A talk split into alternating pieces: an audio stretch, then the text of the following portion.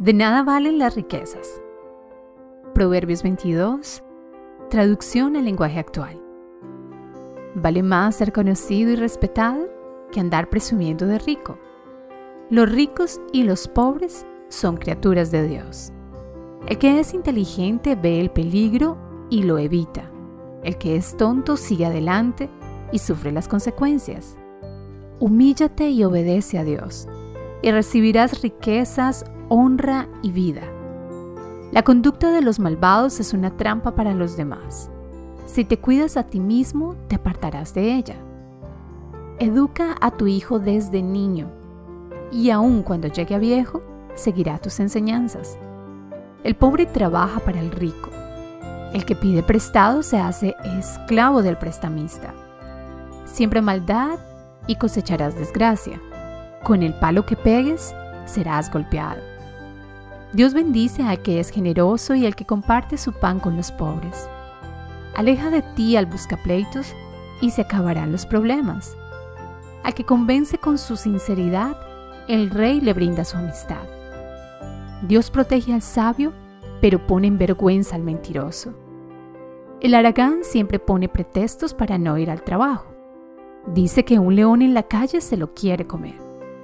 Los besos de la mujer infiel son una trampa sin fondo. Dios no deja sin castigo a los que se enredan con ella. La necedad del niño a golpes se corrige. El rico que roba al pobre para hacerse más rico acabará en la miseria. Cucharadas de sabiduría. Presta atención a mis palabras que son consejos sabios y ponte a pensar en mis enseñanzas. Si te las aprendes de memoria y las repites al pie de la letra, tendrás una grata experiencia.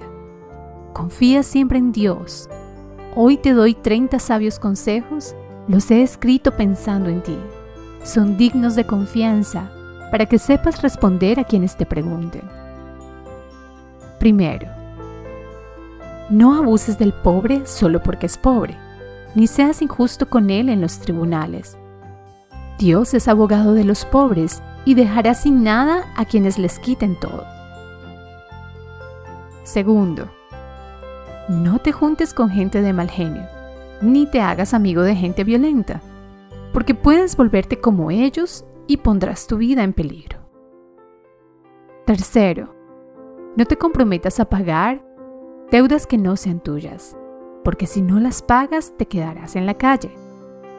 Cuarto, Mantén el tamaño de tu terreno tal como lo recibiste de tus padres.